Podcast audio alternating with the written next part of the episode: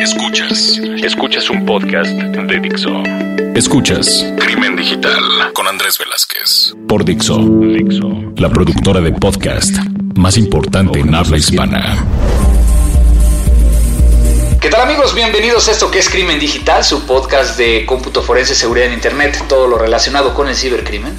Y el día de hoy me encuentro en Colombia, iba a decir Locombia, pero me voy a quedar con Colombia, un país que viajo muchísimo por, por tener oficinas acá de Mática desde hace 10 años, pero que hoy eh, estamos muy contentos porque estoy con Samurai Blanco, que el cual eh, tiene un nombre real, y que es una persona, primero quiero darte la bienvenida y, gracias por, por eh, haber aceptado venir hasta acá, hoy aquí a Mática a platicar un ratito. Ah, gracias Andrés, un saludo para todos los oyentes, un abrazo gigante para ellos y pues desde aquí efectivamente desde Bogotá, desde Bogotá, Locombia. Entonces aquí en Bogotá eh, tenemos a Samurai Blanco, quien eh, muchos, muchos colombianos te conocen, incluso fuera de, Colombia. Eh, por diferentes razones, pero como siempre lo hemos hecho con muchos de nuestros invitados, normalmente platicamos de, de quién es Samurai Blanco, que en este caso pues es Leonardo Huertas. Uh -huh. Entonces, eh, ¿cómo em-, empezaste en este tema de, de, de ciberseguridad que, que, yo creo que te pasó igual que a mí, que antes se llamaba seguridad de la información? Bueno, empecé hace muchísimo tiempo en la organización del gobierno para la cual empezaba la segunda vez o tercera vez que me formulan esa pregunta. Eh, no es muy común que me, la, que me la formulen, pero digamos que fue por mera casualidad. Eh, hay algunas personas que no saben esto de mí, pero yo iba a ser jugador profesional de fútbol. Ajá. Tuve una lesión y este en México, en México decimos me chingué la rodilla. ¿Fue algo así? No, yo no me chingué la rodilla, me chingué el tobillo. Ok, ok.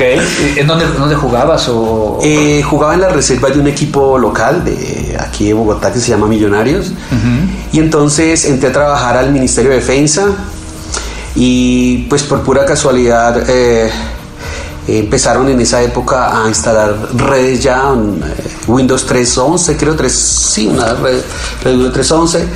Eh, decidí estudiar, pero no sabía qué estudiar y por cosas del destino alguien me recomendó, oye, ponte a estudiar sistemas, que eso va a ser la carrera del futuro y ahí empecé a estudiar. Y ya después por una serie de eventos de seguridad que hubo me llamó muchísimo la atención y empecé a especializarme por esa área te conviertes en una persona muy seguida en Twitter, eh, en, ciertos, de ciertos especialistas. Apareces eh, y empiezas a, compartir información y también empiezas con un tema que a lo mejor muchos otros te conocen, que es la parte de la televisión. ¿no? Este, y sé que no te encanta hablar tanto de esto, pero que a final de cuentas, para muchos de nosotros eres, eres ese, ese, esa persona a seguir en el tema de lograste llegar a un punto donde puedes hablarle a todo el mundo del tema de ciberseguridad. Y es el tema del mundo hacker aquí en Colombia. ¿Cómo, cómo se presentó ese tema? También fue otra de las, no sé si decir casualidades de mi vida. Era un, un programa que yo seguía mucho a Antonio, a Ángel, a Gaps, que era el team de, de, de España. Ese programa en realidad eh, nació en Europa, concretamente en España, de una manera muy informal. Quisieron vender los derechos para Latinoamérica y en Latinoamérica seleccionaron a Colombia, escogieron a Colombia, que hicieron una, una selección de entre 2.000 personas, creo, o algo así que se presentaron, y quedamos un team de 8 colombianos, y fue como resulté en este tema de, de, Mundo Hacker TV Colombia, entre tanta gente buena eh, que hay en mi país, entre tanta gente con tanto conocimiento, pues no sé por qué me escogieron. Yo creo que esa pregunta debería dársela a, a Antonio Ramos. Antonio, que, es... que, también he tenido la fortuna sí. de estar con él y, y, y, platicando. Pues hoy vamos a estar platicando y, y discutiendo temas de CSIRTs, uh -huh. que es un, un, una terminología y es algo que ha estado ahí durante mucho tiempo. Que, que, ha sido eh, motivo de pleitos a niveles gubernamentales entre dónde debería de estar, quién lo debería de administrar, eh, qué tanta responsabilidad tiene y, y, y, por el otro lado cómo interactúa con otros. Pero, pero yo creo que empecemos diciendo que es un CECIRT. Bueno, un CECIRT, de hecho, de hecho aprovecho la oportunidad para comentar que, que también es conocido con la sigla o el acrónimo de CERT. Claro. Eh, pues tanto el uno como el otro Básicamente es un equipo que se encarga de hacer análisis de redes, de la situación eh, de la seguridad de la tecnología en las organizaciones, bien sea de carácter privado o, de gobierno, y genera alertas frente al tema de, seguridad. Eh, también tiene un perfil de concienciación o concientización en cuanto al tema de, seguridad y atiende básicamente los roles en eh, los incidentes de informáticos que puedan presentarse en cuanto a los eventos de seguridad en una organización. ¿Por qué quisiste platicar de este tema de CECIRS o de CERTS? Es un tema que me apasiona, me apasiona muchísimo cuando empecé a, ser capacitado eh, eh, frente a este tema hace unos, no sé, 12 años tal vez, o un poquitico más. Eh, me fue apasionando, trabajé en mi país en ese tema y, y hoy, hoy en día, pues por lo menos en, el, en, en, mi país traté de que, gracias a un, a un, trabajo que hubo en el gobierno, pues traté de que el país tuviera esa, eh, esa migración a ese concepto de ese CIRTS porque era un tema muy importante, de vital importancia para el país, que tuviéramos equipos tanto en el sector privado como en el sector gobierno. Eh, en ese entonces, cuando se decidió tomar esa decisión en, Colombia, estoy hablando para allá del 2010, 2009 aproximadamente, pues identificamos en el país una gran falencia en, temas de seguridad. Entonces eh, empezamos a trabajar los temas de CECIR y desde esa época para acá, pues es un tema que realmente me apasiona. He viajado por la región hablando de, este tema, asesorando en temas de CECIR y, cuando puedo pues también lo hago en mis charlas. Claro, claro, y, yo creo que, muchos eh, identificamos algunos CERTs ¿no? a nivel mundial este, o, o CECIRs, como lo hemos, lo hemos eh, también comentado, pero digamos que, que, ya platicamos o ya, ya explicaste ahorita que es un qué es este, este equipo, ¿no? este grupo, eh, porque al final de cuentas son personas con ciertos procedimientos que lo que buscan es, precisamente, yo creo que buscan prevenir, ¿no? Eh, identificar y prevenir eh, gracias a esas alertas tempranas. Y, también viene la otra parte, ¿no? Que muchas veces hay mucha gente que no quiere compartir información con los sets. Y entonces a mí me cuesta mucho trabajo el poder llegar en algunos casos a decir por qué no lo están haciendo. En otros casos también hemos visto sets que generan paranoia. Entonces, ¿tú cómo los ves en ese sentido?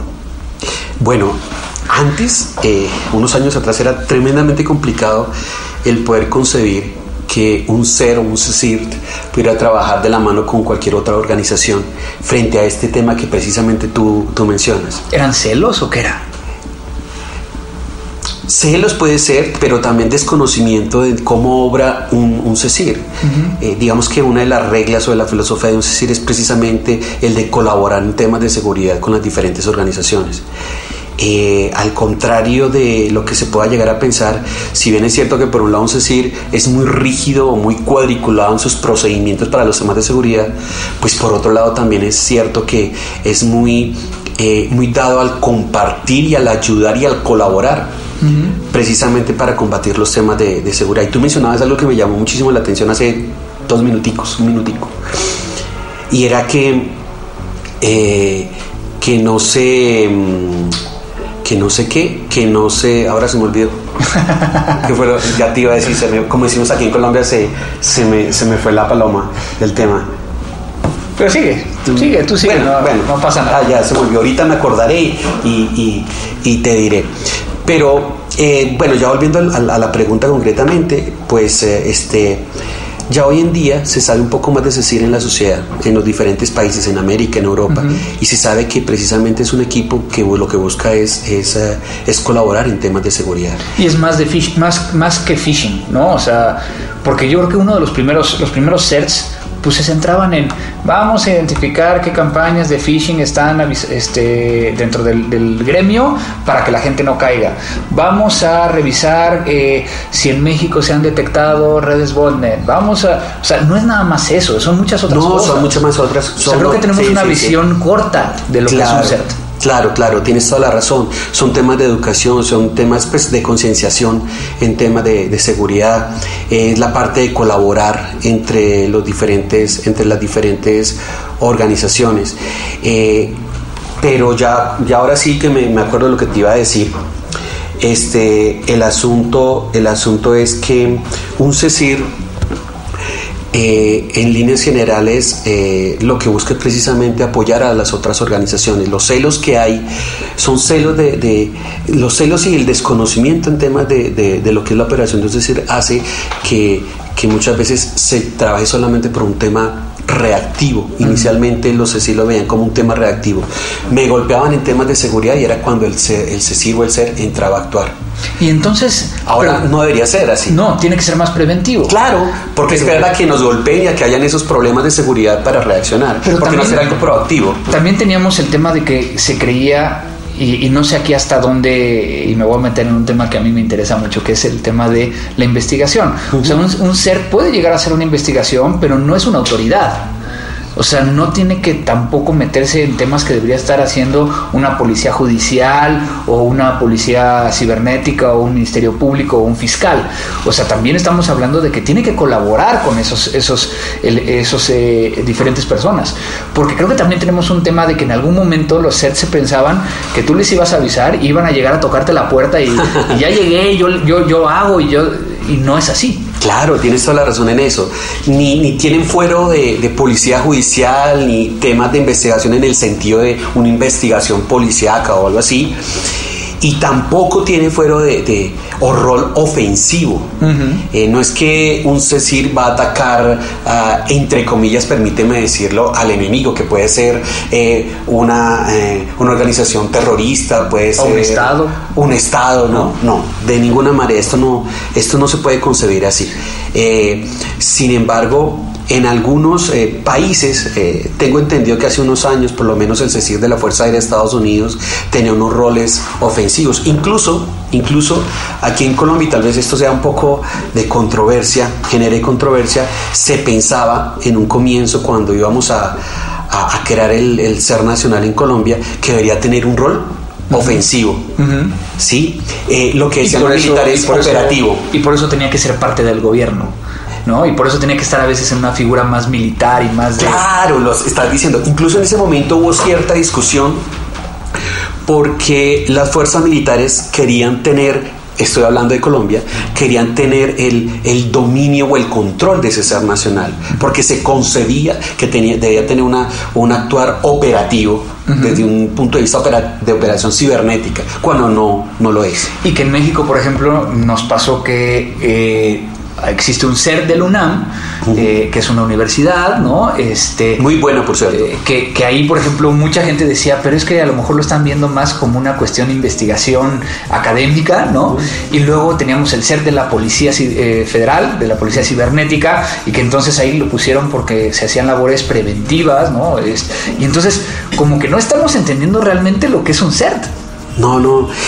a ver, los SER, los ESIR deben tener gente eh, altamente capacitada, eso sí es indudable, innegable. Em, un conocimiento bastante alto. Tú sabes que con el conocimiento se puede hacer lo que se quiera.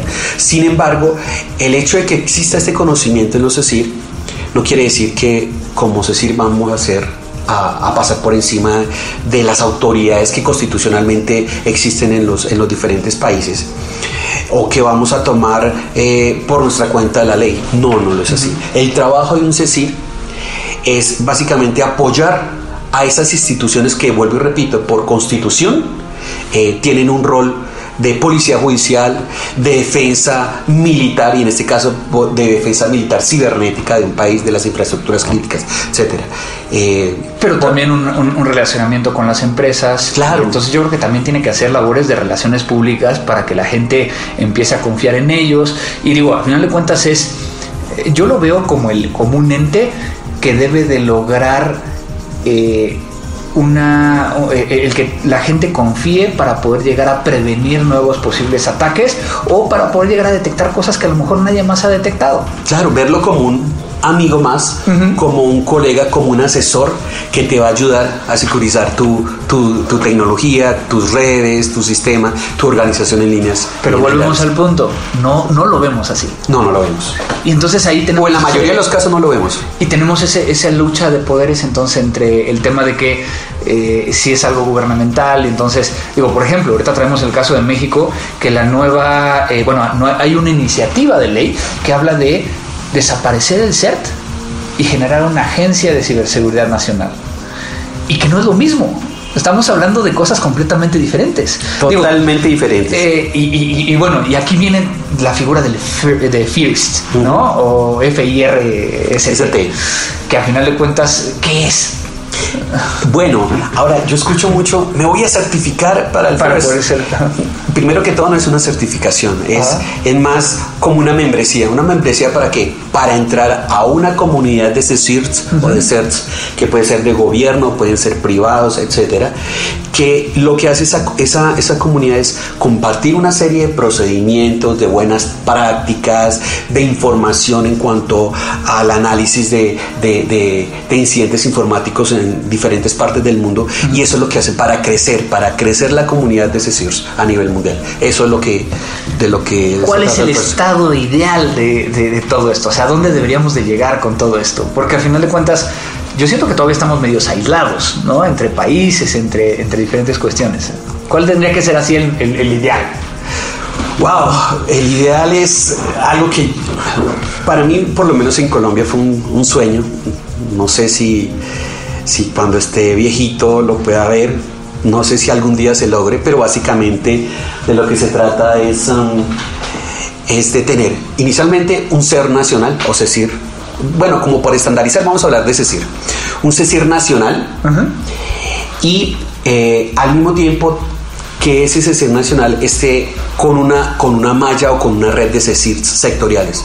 ¿Cómo así que es decir sectoriales? Pues decir el CECIR de la academia, el CECIR del sector energético, el CECIR eh, financiero, el CECIR... Eh, Iniciativa privada, a lo mejor de tecnología, o incluso, por ejemplo, de, no sé, eh, a nivel empresarial de consumo, o sea, porque al final de cuentas yo creo que hace sentido que, que haya ciertos CECIRTs para ciertas problemáticas y que eso vaya escalando, ¿no? Porque tampoco, digo, esa era una de las preguntas que yo tenía, a veces tenemos un CECIRT que está atendiendo de todo, y entonces, ¿cómo prioriza? Es importante saber de todo un poco, pero lo que realmente debería eh, pasar es que se sepa un poco de todo, pero que se tenga una especialización. en estos casos y esta discusión eh, en algunos em, eh, escenarios la, hemos tenido, es que mm, el ejemplo que yo traigo a colación para, para, tratar este tema es el de las infraestructuras críticas. Puede existir un ente como en las fuerzas militares que se encargue la defensa de las infraestructuras críticas. Una infraestructura crítica puede ser, por ejemplo, el del sector energético. Pero, ¿cómo delegarle la defensa o cómo delegarle la, la, la administración de la seguridad a un ente militar cuando un ente militar no tiene la experiencia ni los skills suficientes eh, para conocer lo que es un, el sector energético, todo el tema de la infraestructura crítica del sector energético. ¿Quiénes son los que conocen el sector energético? Pues los que están día a día en, en, en ese sector, gente de las hidroeléctricas, eh, oleoductos, etc. El, el know-how, el, el diario vivir de las fuerzas militares, por ejemplo, no es precisamente ese. Entonces, em, ese es uno de los, de, los, eh, de los ejemplos que yo tengo, traigo a colación cuando se trata de, este tema. Debe haber una especialización. Claro. Estamos haciendo una pausa para que pase el helicóptero. Ahí no hay nada que hacer. no, no podemos tirarlo.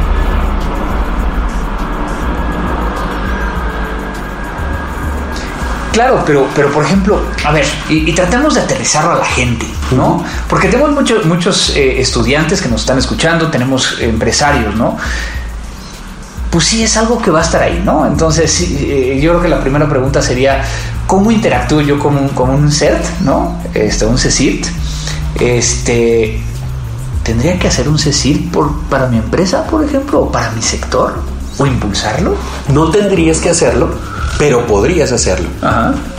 Hay CECIR del sector público, hay CECIR de gobierno, eh, hay, hay CECIRs que son meramente privados.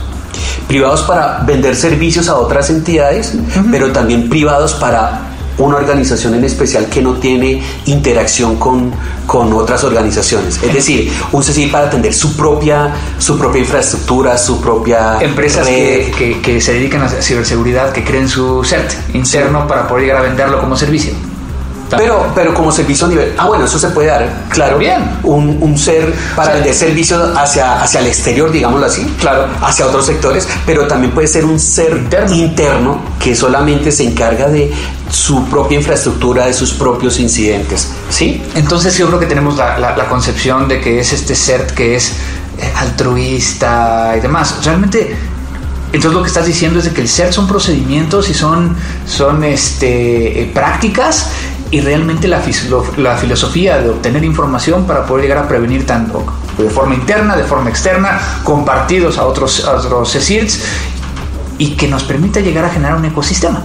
Claro, así es. O sea, es un ecosistema de CIRTs. Ahora, ¿sabes qué, qué otro, otra dualidad se da?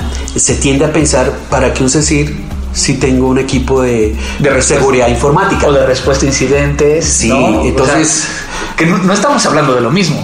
No, cuando hablamos de, equipo de respuesta incidente estamos hablando, eh, en otras palabras, de, un CECIR. Pero eh, yo me he encontrado con, con, altos directivos de empresa, ¿para qué quiero un CECIR o para qué necesito un CECIR si yo tengo a, a Jolanito y a Pepito y a Sutanito que, tienen, que son mi equipo de seguridad informática? Eh, el equipo de seguridad informática se encarga de otro tipo de cosas dentro de la organización. Yo, yo ahí voy a tratar de, abrir tantito la conversación porque al final de cuentas, ahorita en este tema de que eh, dijiste que un equipo de respuesta a incidentes, pues al final de cuentas es parte de un CSIRT. Eh, pero también es diferente. O sea, puede llegar a alimentarse de información del CSIRT y también el de respuesta a incidentes le va a entregar información al de CSIRT, pero no estamos hablando de lo mismo. No, yo digo que el, de hecho, si, si, si nos vamos a la, a la definición del CECIR, eh, eh, es un equipo de, respuesta a incidentes. En, su idea global es eso. Entonces, eh, el equipo de respuesta a incidentes y el, el CECIR es, es lo mismo. Ok. Es lo mismo. No sé, de pronto, de pronto desde tu percepción, consideres que, que, que otra definición o de pronto otra concepción. Lo que pasa es que yo lo veo un poquito diferente, ¿no? Yo lo veo desde la perspectiva de que un CSIRT es mucho más organizado y que normalmente está dedicado 24/7 a esa función. Eh, normalmente un plan de, de respuesta a incidentes es más orientado hacia una organización y que no siempre los recursos están dedicados para ello y que cuando se hace una respuesta a incidentes, eh, por lo menos en, tecnología de la información, puede llegar a ser algo que tenga que ver con seguridad o no tenga que ver con seguridad, pero que haya una afectación. Entonces, sí estamos hablando de lo mismo, pero de diferentes visiones, ¿no? O sea, creo que es más estructurado el tema de, un, de un CSIRT, pero que va a ser mucho más difícil de que una organización lo pueda llegar a adoptar de forma sencilla. No, mira, pues el ideal de un CSI es que trabaje 24 por 7 por 365. Claro. Pero muchas veces por temas de, presupuesto, por temas de capacidades, incluso hasta podríamos decir que por temas de, de skills, de conocimientos, no se puede lograr. No se puede lograr ese, ese actuar 7 por 24 por 365. Tú puedes encontrar portales de diferentes CSIRs donde dicen nuestra atención es de 8 de la mañana a 6 de la tarde, 7. Y suena un poco contradictorio, ¿no? Porque para los temas de seguridad tú no deberías tener horario. Claro. Los que entramos en ese tema de la seguridad no tenemos vida y no tenemos horario. y, es, y es chistoso porque a final de cuentas eh, y aquí confesándome contigo, yo me certifiqué en, eh, creación, administración de CSIRTs y CERTs por Carnegie y Mellon en el 2003. Y aún así me cuesta mucho trabajo el entenderlo, porque también es algo que es bien difícil. O sea, obviamente te habla sobre los, los protocolos, cómo creas un equipo, qué, cuál es la funcionalidad, eh, todo esto, pero, pero no se acerca a lo que dice el NIST y no se acerca a lo que dice el ISO y entonces lo ves como una figura y creo que esa es parte por lo cual nos cuesta tanto trabajo el pensar en la creación de un CERT. Mira, eso, eso me lo han comentado en varias oportunidades. He encontrado eh, informes, eh, papers de colegas frente a ese tema que tú puntualmente estás tocando. Y yo de hecho he tratado como de buscar la razón o el motivo de por qué se da eso en particular. Y yo creo que la palabra clave ahí es experiencia. ¿Pero a qué me refiero por la experiencia?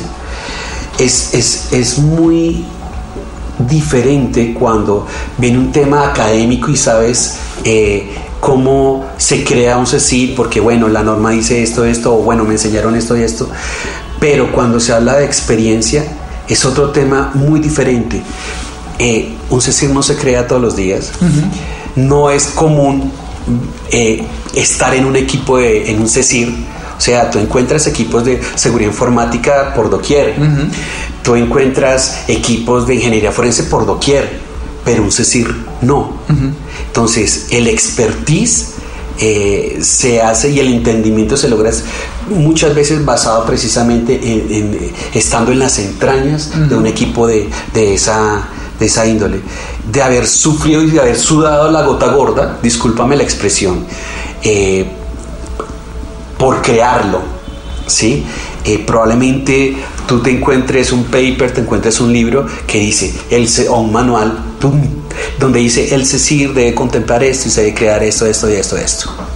Pero cuando tú vas a crear el CECIR, te encuentras con muchísimas cosas que no, los, no, lo, no lo vas a ver en la literatura. Por ejemplo, y puede sonar un poco crudo, los sesgos institucionales que pueden haber eh, para, a la hora de crear un, un, CECIR, porque es un equipo que da mucha visibilidad, mucho boom, y los intereses que esto puede generar para, para tener visibilidad tanto en gobierno como administrativamente en diferentes escenarios, pues hace que, que esto sea muy llamativo para muchas personas, ¿no?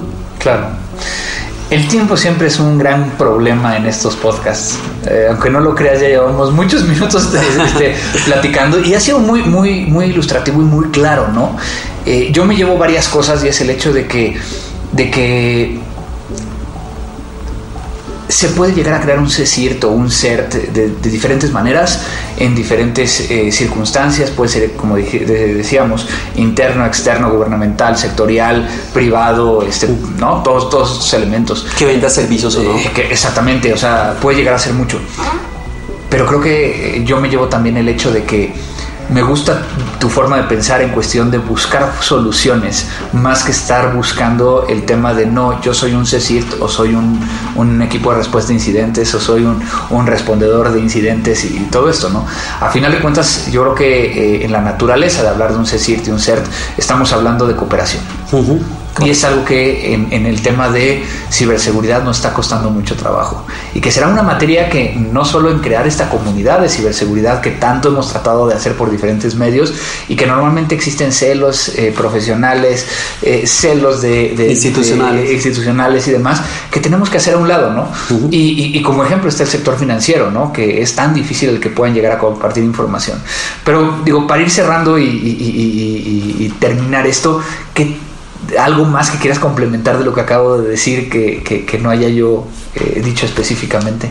Mira, yo quiero, yo quiero llegarle a, esas organizaciones, a esas personas que están al frente de, organizaciones y tal vez estén formulando la pregunta que me han formulado en varios escenarios. ¿A quién debo pedirle permiso para crear un CECIR? ¿Qué requiero para crear un CECIR? Eh, ¿Dónde encuentro los parámetros para crear un CECIR? No necesitas pedirle permiso a absolutamente nadie para crear un CECIR. Eh, puedes crear un CECIR con eh, unos recursos muy limitados. Pero lo realmente importante a la hora de crear el CECIR es brindar unos servicios, pero que esos servicios sean con calidad. Y a medida que estés brindando esos servicios con calidad, ir abriendo el portafolio de servicios. Generalmente se inicia con temas de, concienciación, de formación o de capacitación, pues, alertas tempranas y básicamente esos tres, esos cuatro servicios son los con los que se, se inicia. Entonces, inicias así, eh, generando credibilidad, porque es muy importante generar credibilidad. Y como decía, como decía Napoleón, eh, vísteme despacio que voy, que tengo prisa, algo así. Pues sí, de igual manera, en el tema de los CECIRS hay que ir despacio, pero seguro. ¿sí? Poco a poco se puede ir creando un portafolio de servicios, bien sea para eh, eh, la parte interna de la organización o para el exterior. Servicios que pueden ir creciendo o portafolio de servicios que pueden ir creciendo con, con el tiempo eh, de una manera gradual, pero de una manera también responsable, ¿no? Pues muchas gracias por, por, por, haber venido hasta acá, hasta la oficina. Este, muchas gracias por, por compartir estos conocimientos. ¿Por qué Samurai Blanco? Ah, bueno, cuando estábamos eh, eh, pensando en, especializarnos o en irnos por el tema de, seguridad, eh, pues generalmente se escoge un nick, un nickname. Y aunque son pocos los que escogen como nickname su nombre real o parte de su nombre, yo, yo me identifico mucho con la cultura japonesa, me gustan mucho los principios, su lealtad, la honestidad. Entonces quería eh, como hacerle honor a eso, me parecía que, que algo japonés eh, podía ser lo más adecuado. Y pensé por el tema de los ninjas. Empecé a leer sobre los ninjas, pero me encontré con la sorpresa que eran asesinos, que eran saqueadores. Dije, ah, ah, eso no es lo que yo quiero proyectar en un futuro. Y quería construir con, eh, en torno a ese nickname algo, un mensaje pues yo dije, si esos son los, los, los de los ninjas, pues cuáles son sus eh, más eh, acérrimos enemigos, los, los samuráis. Y empecé a leer sobre los samuráis y me identifiqué plenamente con los samuráis. Y como para hacer más énfasis en que eh, si algún día Dios me concedía el conocimiento, pues hacer, hacer énfasis en que ese conocimiento lo iba a, utilizar, para, el bien, lo iba a utilizar del lado correcto. Sí, en estos temas de seguridad eh, hay, una frontera que prácticamente no se ve entre lo bueno y lo malo. Y quería dejarlo muy claro, por eso fue blanco, Samurai Blanco. Pues muchísimas gracias por este tiempo. Bueno, Andrés, a ti por la invitación eh, y a los eh, a los oyentes de este podcast, muchísimas gracias por haber estado eh, escuchándonos hasta este instante. Un abrazo para todos y espero que nos encontremos en otros escenarios, Andrés. Así es, digo, nos encontramos en muchos lugares, no solo aquí en Colombia, sino en, otros países. Y pues siempre es un, gusto estar platicando contigo. Bueno, un abrazo para todos y no olviden seguir a arroba Zamora Blanco. Y esto fue Crimen Digital. Dixo presentó Crimen Digital con Andrés Velázquez.